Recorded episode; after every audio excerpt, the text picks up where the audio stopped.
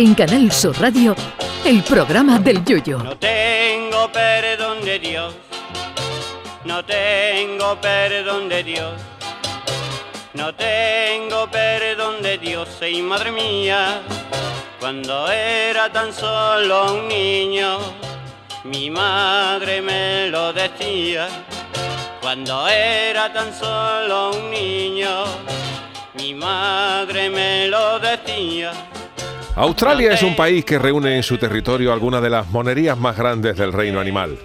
Si imaginan ustedes, por ejemplo, un lagarto venenoso que te más de con solo guiñarte un ojo, está en Australia. En Australia hay cocodrilos de río y también cocodrilos de mar. Y no me extrañaría que también hubiera cocodrilos de piscina, cocodrilos de baño y cocodrilos de placa de ducha. En Australia hay una medusa llamada Irukanji que como te pique te provoca el dolor más monstruoso que puedas imaginar, dolor que algunos incluso comparan con el de un parto sin epidural.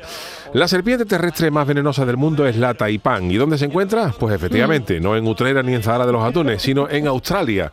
También se encuentra en ese adorable país un caracol, el caracol cono, que como lo pises deja de pagar los recibos del ocaso en menos de cinco minutos, además de poder disfrutar en las maravillosas playas australianas de tiburones blancos de tal tamaño que al lado suya Pau Gasol puede parecer David el Nomo. A esta lista se pueden añadir también muchas monerías de animales de toda especie. Pero pese a ello, los australianos bien tranquilos, sin importarles que puedan morir devorados por un cocodrilo en el fregadero o que una araña de la espalda roja les pueda inocular durante la siesta una dosis de veneno que haga que la siesta se pueda prolongar 20 o 30 años. Podría pensarse que ese catálogo de bichos venenosos es la pesadilla de los australianos y que no pueden dormir tranquilos y que pondrían toda la carne en el asador para acabar con estos bichos, pero no, hasta los protegen. El verdadero terror de los australianos es el jamón. ¿Cómo? que diría chiquito de la calzada? Pues sí, a un paisano nuestro, a un español, las autoridades australianas le han retirado el visado, lo han expulsado del país y además le han puesto una multa de 2.124 euros por el terrible delito de tratar de meter en Australia dos envases de jamón, uno de chorizo y otro de caña de lomo, además de una cuña de queso. Dice que lo hacen en base a la nueva ley de bioseguridad que ha entrado en vigor este recién iniciado año para evitar enfermedades y plagas.